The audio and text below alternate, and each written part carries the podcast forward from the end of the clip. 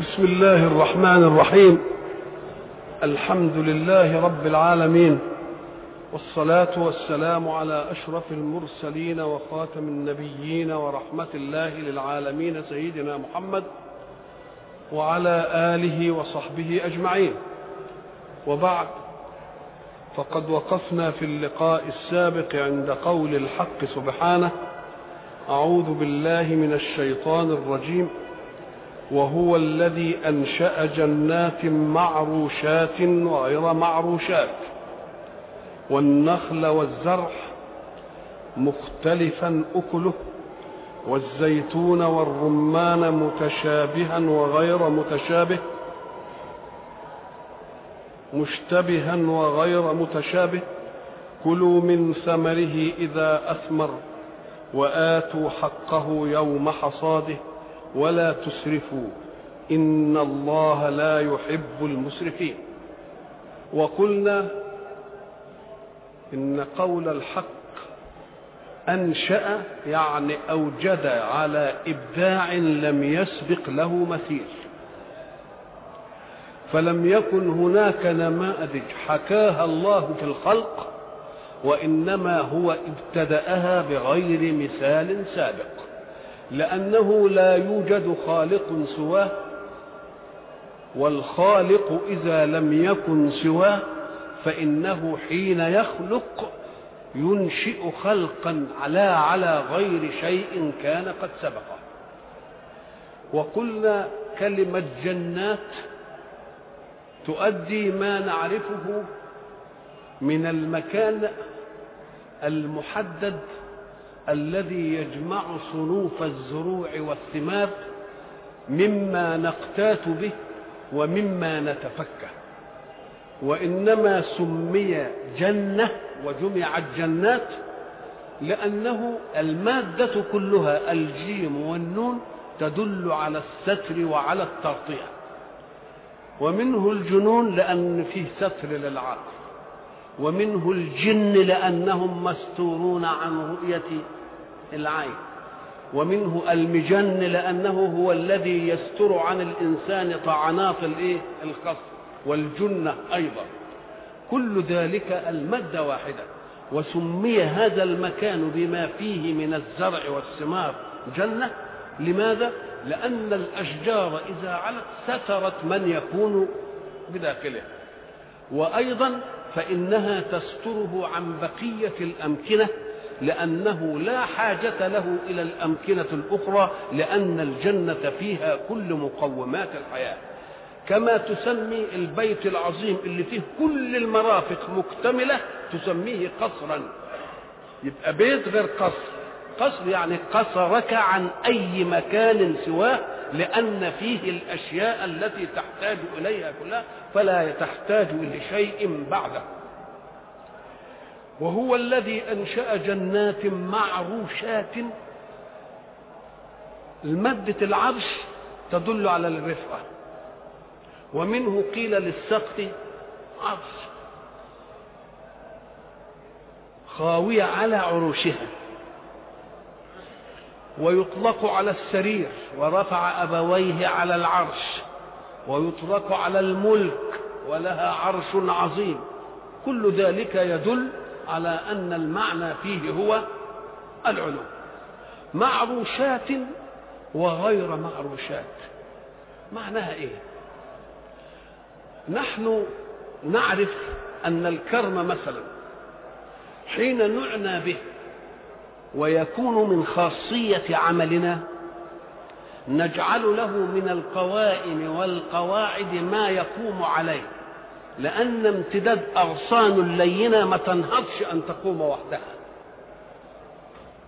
ولكن فيه نوع برضه يقوم وحده اللي إحنا بنسميه العنب الإيه؟ الأرض. يبقى فيه معروشات وغير معروشات وكأن الكلام فيما يختص بالكرم. ومعروشات وغير معروشات. أيضا معناها أنك إذا ما نظرت إلى الزرع الذي لا ساق له كالبطيخ وكالشمام وكالكوسة كل الأمور اللي ملهاش ساق دي تجدها إيه؟ مفروشة على الأرض مش قائمة كده. ولا إنما وإن كنا دلوقتي بنعمل لها برضه إيه؟ بنعمل لها العملية دي علشان ندي لها مثلا قوة في الإنتاج وهو إلى إيه؟ لا. الكلام جاء على ما كان موجودا ايامه صلى الله عليه وسلم عند الإيه؟ عند العرب أنشأ جنات معروشات وغير إيه؟ معروشات. والنخل والزرع. الزرع يطلق ويراد منه ما نكتات به من الإيه؟ من الحبوب. مختلفا أكله. والزيتون والرمان متشابها وغير متشابه. متشابها وغير إيه؟ متشابه. إحنا لو نظرنا إلى الآية دي نجد إن سبق آية فيها كل هذه المعاني. في قوله سبحانه وهو الذي أنزل من السماء ماء فأخرجنا به نبات كل شيء فأخرجنا منه خضرا نخرج منه حبا متراكبا ومن النخل من طلعها قنوان دانية وجنات من أعناب والزيتون والرمان مشتبها وغير متشابه. انظروا إلى ثمره إذا أثمر وينعه إن في ذلك لآيات لقوم يؤمنون. بعض الناس اللي يبحثوا لنا اللي يعملوا انهم بينقضوا في القرآن يقول لك بيقعد يكرر الإيه؟ المعاني الواحدة وينقلها هنا ويجيبها من هنا و... ما عندهمش فطنة إلى أن المتكلم هو الله ويتكلم في كل شيء للقصد منه. هنا في هذه الآية يتكلم عن الأشياء دي كدليل على الخالق ولذلك كلها انظروا إلى ثمره إذا أثمر وينعه إنما الكلام دي اللي جاي ده في الانتفاع بها. كلوا من ثمره إذا أثمر وآتوا حقه يوم حصاده. فالأول اولى إنما سيقت للتدليل على الخالق ووحدانيته. انظروا إلى ثمره إذا أثمر. إنما الثانية إنما تكلمت عن الانتفاع بها. ولا شك أن استقامة العقيدة بالإيمان بالإله الواحد تحتاج إلى الدليل اولا. لماذا؟ لأن فائدتها أشمل وأعم وأعمق وأخلد من أننا ناكل منه لأن الأكل خساره ما فيه أنه يقوتنا هذه الحياة. ولكن الأدلة الأولى تعطينا إيه؟ تعطينا الثواب الباقي والنعيم المقيم. يبقى ديكها متعلقة بالإيه؟ بالدليل وهذه متعلقة بإيه؟ بالانتفاع. هنا نلاحظ أنه قال كلوا من ثمره إذا أثمر. كلوا من ثمره إذا أثمر. إباحة لتناول الأشياء منه قبل أن تنضج يعني افرض انك انت دخلت كده ولقيت مسلمين حتة ما استوتش كده لك أن تأكل منها. مش تستن مش تنتظر إلى أن إيه؟ إلى أن ينضج كلوا من ثمره إذا أثمر وآتوا حقه يوم حصاده. يبقى معناه الحق لم يجعل لنا حرجا فيما نزرع. هو يزرع ويأكل منه يقابل الذرة ما ينضج يقدر يأكل منه مشوي يأكل منه عياله. يعمل الحاجات دي كلها ما عملش فيه حرج ولا ولا لأن الإنسان قد يتحرج ويقول للفقير حق فيما إيه؟ فيما اكل. وآتوا حقه يوم حصاده ولا تسرفوا. حينما قال وآتوا حقه يوم حصاده قالوا الآية مختصة بما يحصد وهي الزروع أما الأشياء اللي ما يقالش فيها حصد تبقى خارجة زي الفواكه وال رأي أبو حنيفة لا. إن كل ما تنبته الأرض يبقى عليه الله ليه؟ لأنك ما تاخدش الحصاد على الاستعمال العرفي وإنما ما معنى الحصاد في اللغة؟ الحصاد في اللغة القطع. فحينما تفصل الثمرة المطلوبة عن كده يبقى ده اسمه إيه؟ يبقى ده اسمه حصاد. وآتوا حقه يوم حصاده. طب يوم الحصاد بيبقى بعضه في السنبل. لسه ما ما عرفناش أم قال لك لأن هذه البداية تعطي أنك حينما تحصد تدي للي حضر القسم. حينما تدرس وتدر وتزريه ادي. حينما يقال إنك أنت بتغربله برضه ادي. ويبتدئ الحصاد من من بعد كيله. ساعة ما تبتدي تكيل. يبقى اللي, اللي قدام ده مش مش محسوب يبقى ابتأت الحق يوم حصاده اللي هو إيه غير المفروض. وما قالش الحق المعلوم. لكن في في المفروض بيبقى في حق إيه؟ بيبقى في حق معلوم. ودي إيه؟ اتساع لدائرة امتداد الخير إلى غير الزارعين. وآتوا حقه يوم حصاده ولا تسرفوا. ما معنى الإسراف؟ الإسراف هو مجاوزة الحد. وناس فسروها بأن الإسراف يكون في الزيادة فقط. لا تجاوز الحد زيادة أو نقصا يسمى إسراف. لأنه مأخوذ من سرف الماء. إنك أنت تطلق الماء في غير نافع. تطلق الماء في غير في غير نافع.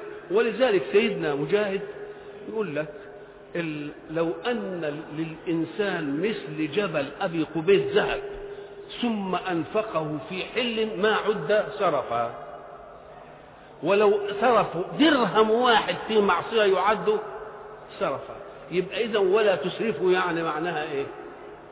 حاجتين الاثنين. بمعنى لا تتجاوزوا الحدود التي شرعها الحق فتستعملوا هذا في مين؟ في معصية. أو لا تسرفوا في أنكم تدوا للفقير أكثر مما يستحق. برضه دي دي إسراف بإيه؟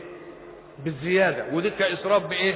بالنقص. يبقى الإسراف يأتي على معنيين حاتم الطائي كان كريم قوي وقعدوا يلومونه على هذا الكرم.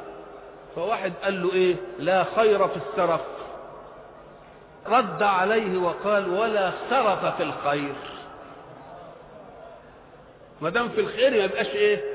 ما يبقاش سرف طب وافرض اننا هناخد المعنى على الاثنين النقص والزياده إيه المنع من اننا نديله أكثر أم قال لك أناس تأخذهم أريحية الغلة. ساعة ما يشوفوها كتير كده والأريحية يقوم يطلع. زي مثابة ابن قيس عمل عنده خمسين نخلة.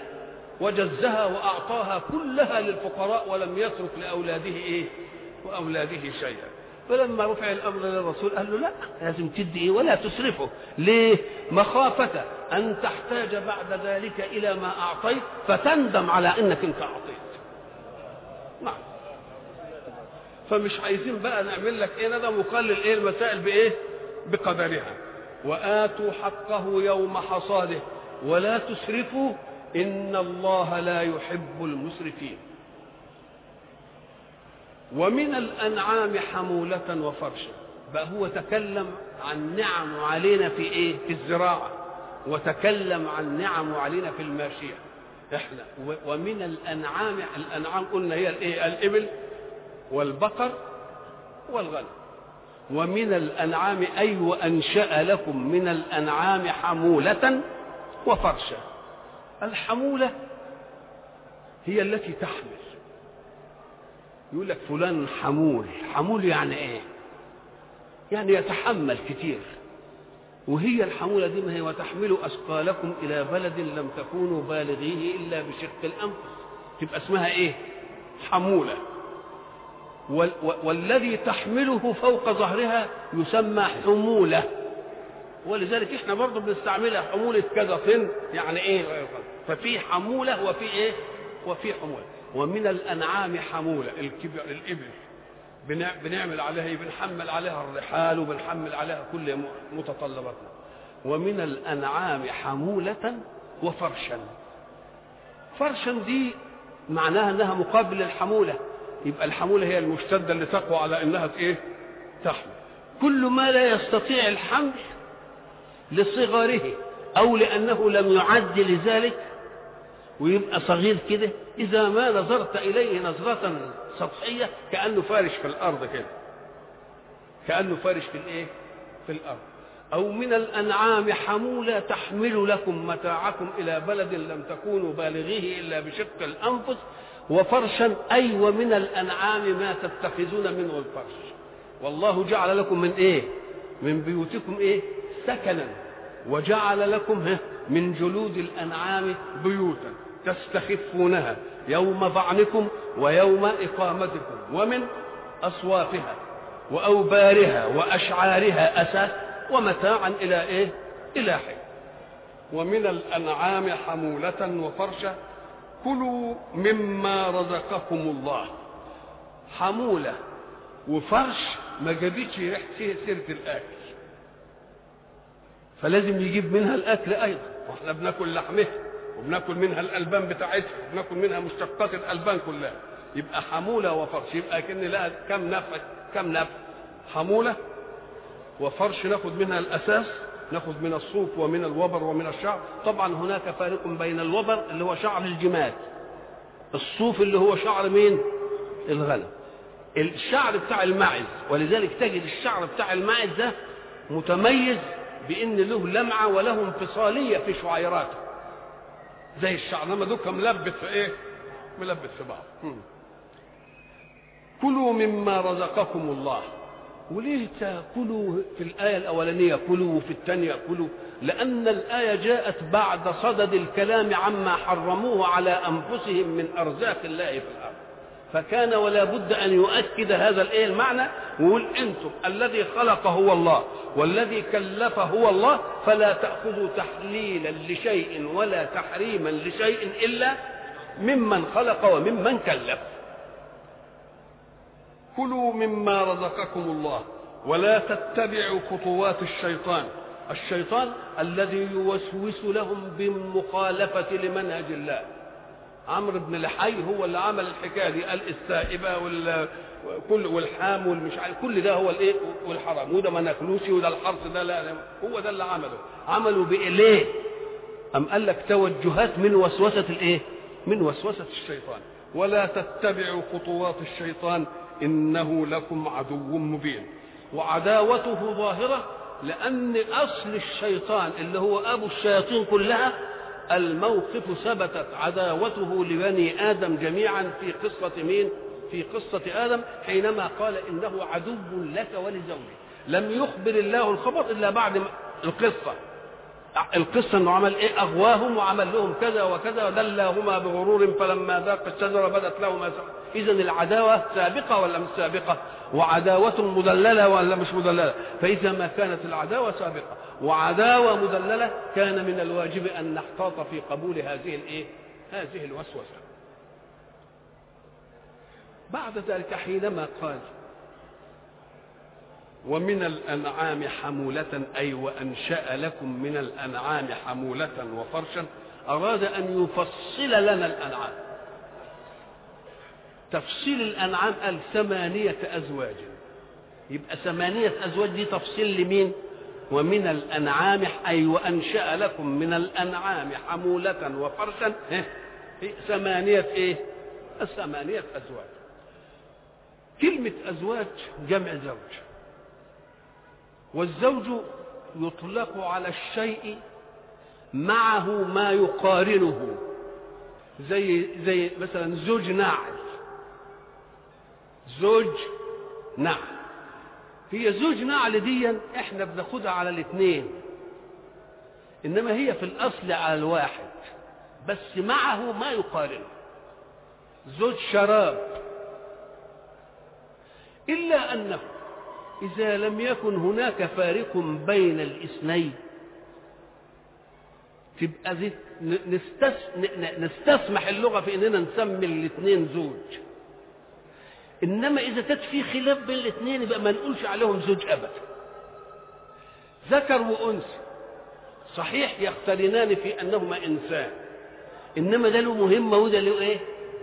وده له مهمة. لكن الشراب اللي بنلبسه بالله في فرد الشراب يمين وفرد الشراب شمال ما فيش فيه حاجة للدين ما كانش فيه موجود كلام ده.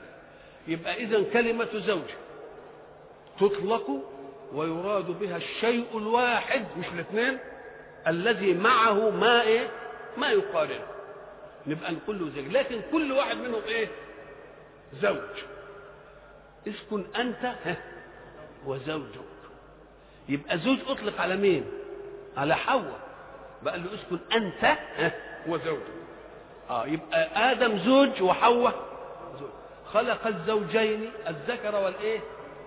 لو كان هما الاثنين بيمثلوا زوج كان يقول إيه؟ خلق الزوج الذكر والإيه؟ لكن قال خلق الزوجين إيه؟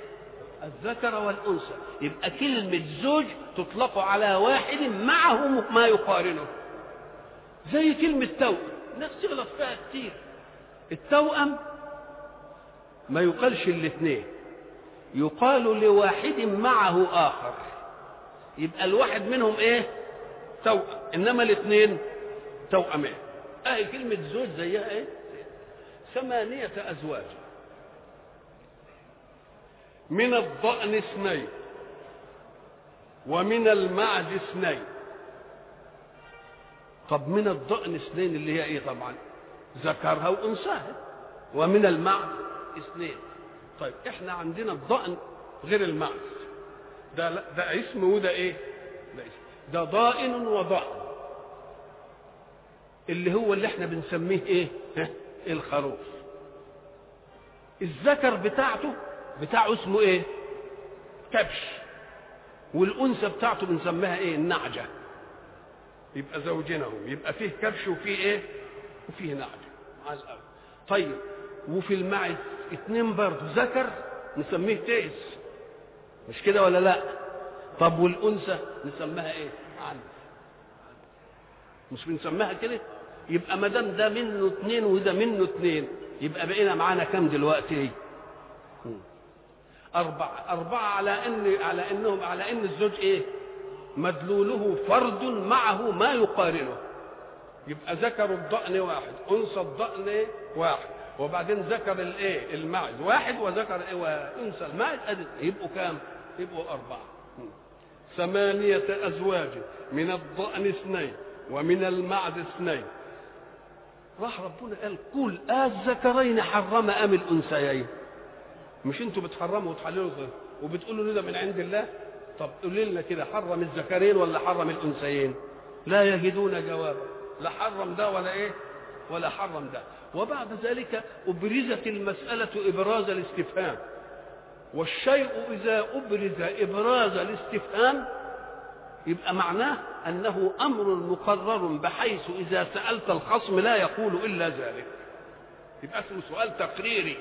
سؤال إيه؟ تقرير. قل الذكرين حرم أم الأنثيين؟ يعني ذكر الضأن وذكر الإيه؟ الماء. أنثيين يعني أنثى الضأن وأنثى الماء. أما اشتملت عليه أرحام الأنثيين. يبقى لا داود في دليل تحريم ولا لا لا, الذكران ولا الإناث ولا الإيه؟ نبئوني بعلم إن كنتم صادقين في التحريم. إن كان التحريم من عندكم فهو مردود لأنكم لستم أهلا للتحريم. إنما يحرم ويحل من خلق وشرع. فإن كان عندكم علم قولوا لنا هذه علشان يلتمسوا علم ما عندهمش إيه؟ ما عندهمش علم. ومن الإبل اثنين. الإبل اثنين يعني ذكر وإيه؟ الذكر اسمه إيه؟ جمل والأنثى اسمها ناقة. ومن الإبل اثنين ومن البقر اثنين برضو ذكر وإيه؟ وأنثى. طب الذكر من البقر بنسميه إيه؟ ثور والأنثى من من البقر. لا أهو ده بقى اللي غلط فيه بعض الناس كتير يقول لك أنثى بقرة. البقرة اسم لكل واحد منهما حتى الذكر. اسم لكل واحد منهما حتى الإيه الذكر. إنما ثور وثورة. إنما الناس اقتصروها قال لك بقر وإيه؟ بقر وبقرة. ومن الإبل اثنين. ومن البقر اثنين. برضه زي ما قال قل الذكرين حرم أم الأنثيين. أما اشتملت عليه أرحام الأنثيين. أم كنتم شهداء؟ إذ وصاكم الله بهذا. أنتم بتقولوا إن إحنا مش متابعين رسول إحنا على فترة وعلى غفلة وما جالناش رسول. طب يبقى إيه؟ لا, لا, لا تحريم إلا من الله ولا يبلغكم تحريم الله إلا عن طريق رسول. وأنتم بتقولوا ما فيش رسول. يبقى أنتوا لازم كنتوا شهداء الحكاية دي بقى وأنتوا الأنبياء بقى. ربنا بيكلمكم من عنده كده. أم كنتم شهداء؟ إذ وصاكم الله بهذا فمن أظلم ممن افترى على الله كذبا ليضل الناس بغير علم. إن الله لا يهدي القوم الظالمين. قل لا أجد فيما أوحي إلي محرما على طاعم يطعمه إلا أن يكون ميتة أو دما مسفوحا أو لحم خنزير فإنه رجس. أو فسقا أهل لغير الله به. فمن اضطر غير باغ ولا عاد فإن ربك غفور رحيم. الحق سبحانه وتعالى تكلم عن التحريم في آيات كثيرة. الآية حر... الذي التي قال فيها حرمت عليكم الميتة والدم ولحم الخنزير وما أهل لغير الله به والمنخنقة والموقودة والمتردية والنطيحة وما أكل السبع إلا ما ذكيتم وما ذبح على النصب هنا في حصر. قل لا أجد فيما أوحي إلي محرما على طاعم يطعمه إلا أن يكون أربعة بس. ميتة أو دما مسفوحا أو لحم خنزير أو فسقا أهل لغير الله به. يبقى أربعة. وديك حرمت عليكم. فكيف يتفق النص ده مع النص الآخر؟ قال لك أنت لا تفرق بين إيجاز وإطناب لا تفرق بين إجمال وتفصيل. الذي ترك في هذه الآية داخل في الميتة. لأن المنخنقة آه والمتردية والنطيحة واللي دبع على النصب أهو أهل به لغير الله ده موجود يبقى إذا كلمة الميتة هنا ها داخل فيها الإيه؟ طيب وهل لا توجد محرمات إلا في الآية الأولى ولا اللي في الآية الثانية؟ قل له ومن قال إن القرآن بس التشريع منه التشريع أيضا لرسول الله صلى الله عليه وسلم بتفويض من الله في قوله ما آتاكم الرسول فخذوه وما نهاكم عنه فانتهوا. فلا تقل إن المحرمات بس محصورة في دي في محرمات كثيرة بدليل أن الله مرة يجملها ويحرم عليهم الخبائث فكل ما يبقى فيه خبيث يبقى إيه؟ يبقى محرم.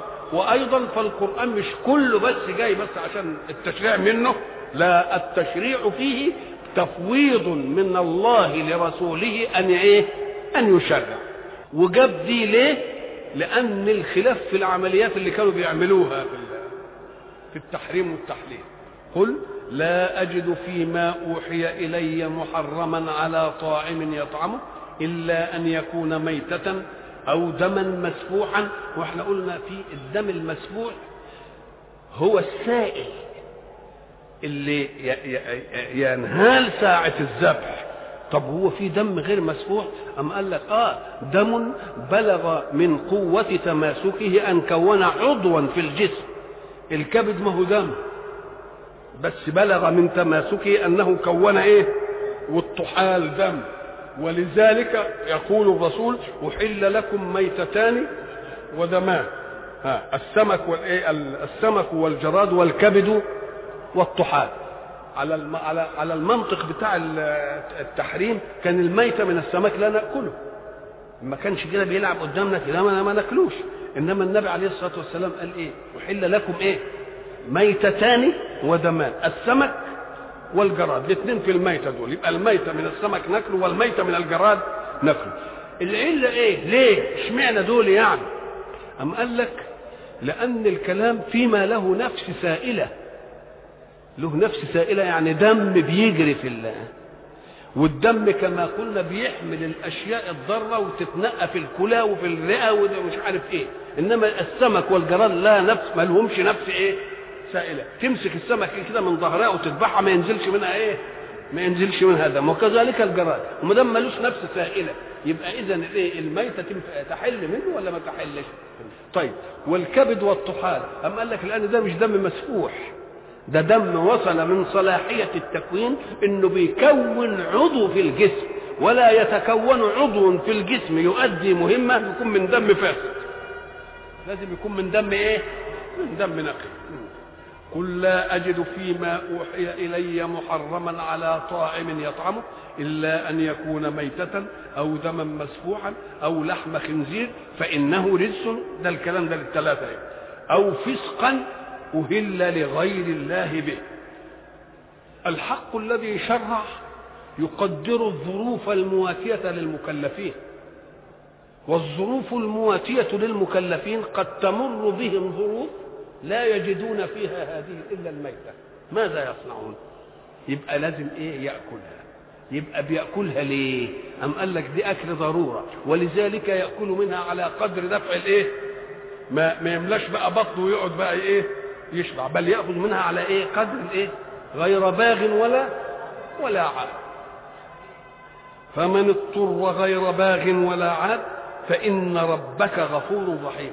والاضطرار أنواعه أن لا تجد ما يؤكل من الحلال أو أن يكون ما يؤكل من الحلال موجود إلا أن هناك من يكرهك على أن تأكل هذا.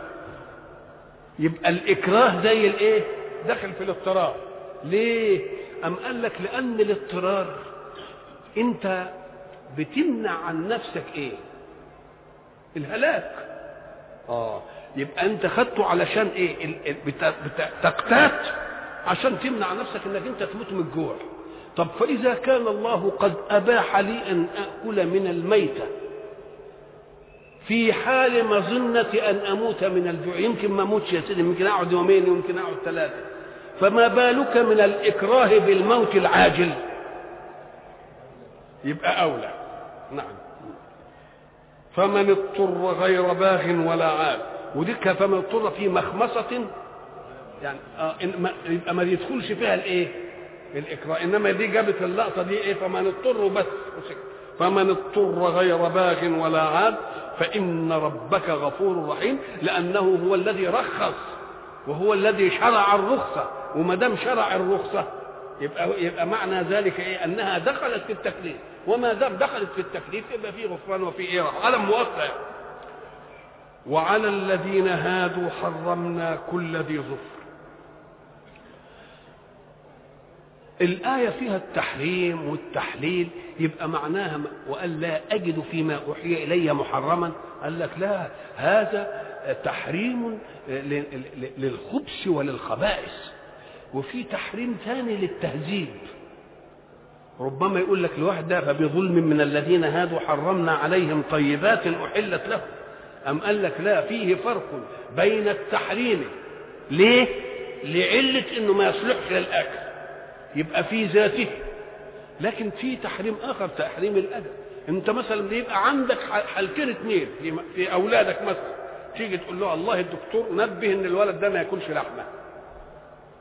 خلاص كده؟ طب ومره ثانية عمل ذنب تقول لها ده ما ياخدش منابه النهارده. الله دي دي سكة ودي إيه؟ وده سكة. ده موضوع وده إيه؟ وموضوع. يبقى قل لا أجد فيما أوحي إلي محرما على طاعم يطعمه أي في تعليم الإيه؟ الشيء لذاته. وإنما الشيء لما طرأ على غيره على المنتفع ده موضوع آخر. وعلى الذين هادوا حرمنا كل ذي ظفر. الظفر انظر إلى أقدام بعض الحيوانات أو الطيور. تقوم تجد في حيوانات تشقق اصبعها باين. يعني الأصابع مفصولة زينا كده. وفي حاجة تانية الأصابع بتاعتها مش مفصولة حتة واحدة كده. زي الإبل زي النعام زي البط زي الإيه؟ زي الوز. كل دي اسمها إيه؟ ذي ظفر ومن البقر والغنم حرمنا عليهم شحومهما. يبقى كل ذي ظفر حرم على مين؟ على اليهود. الحرم لطبع المأكول ولا لأنه أدب لهم؟ هو في نفسه ولذلك إيه؟ فبظلم من الذين هادوا الآية هناك فبظلم من الذين هادوا. حرمنا عليهم طيبات أحلت لهم. لأنه ما دام ظلم في أنه أخذ غير حقه نقوم نقول له لا نحرمك من حقك. زي الواد اللي سرق من أخوه حاجة مثلا يبقى أخذ غير إيه؟ نقوم نمنعه المصروف. المصروف في ذاته مش حرام إنما إحنا عاملينه كإيه؟ كأدب لأنه أخذ غير إيه؟ غير حق نقوم نحرمه من إيه؟ من حقه. فبظلم من الذين هادوا حرمنا عليهم طيبات أحلت لهم. وبصدهم عن سبيل الله كثيرا. وأخذهم الربا وقد نهوا عنه. وأكلهم أموال الناس بالإيه؟ بالباطل. الله. كل دي عملوها ما دام عملوا العمايل دي وخدوا ما ليس حقهم نبقى نحرمهم من إيه؟ من إلا من الحق. بتاعهم وعلى الذين هادوا وإحنا قلنا هادوا من قولهم إنا هدنا إليك. كل ذي ظفر ومن البقر والغنم يبقى كل ذي ظفر محرم كله. طب والبقر والغنم؟ ومن البقر والغنم حرمنا عليهم شحومهما. الدين. انت لما تفتح الذبيحة مثلا تقوم تلاقي على الكلى. ده تلاقي مثلا اللي بيسموه المنديل ده المنديل الده تلاقي مثلا الليه كل دي موجود. يقول لك ان هو بقى طب في حتة ثانية في الراس تقطع الرأس تلاقي فيها دي. أم قال لك إحنا في البقر والغنم حرمنا عليهم إيه؟ شحومهم إلا أنه استثنى منها أشياء. يبقى اذا اللي ذي ظفر ده محرم كله. والبقر والغنم محرم عليهم الإيه؟ الشحوم. اللي هي اللحم الأبيض ده. إلا ما حملت إيه؟ ظهورهما اللي بيبقى عند السنام دي. أو الحوايا. أو الحوايا. الحوايا جمع حوية زي ما تجمع قضايا جمع قضية. إيه الحوايا دي؟ انت إحنا في الاستعمال بتاعنا في الريف كده يقول لك إيه؟ عمل عملت حواية. حواية يعني إيه؟ يعني عملية كده مستديرة في الرأس أهو الحوايا الأمعاء الغليظة لأن الأمعاء طولها كذا متر. طب لما يكون طولها كذا متر تبقى عايزه البطن تمتد قد إيه؟ يقوم ربنا من حكمة تكوينه يعملها إيه؟ يلفها كده على بعضها اسمها الإيه؟ الحوايا اسمها الإيه؟ اللي إحنا بنسميها الإيه؟ المنبار آه بنسميها المنبار إلا ما حملت ظهورهما أو الحوايا أو ما اختلط بعظم. اللي اختلط بعظم زي اللي بتلاقي حتة دهن في صدغ مش عارف إيه دي حتة دهن لا. دي مباح عليهم يعني.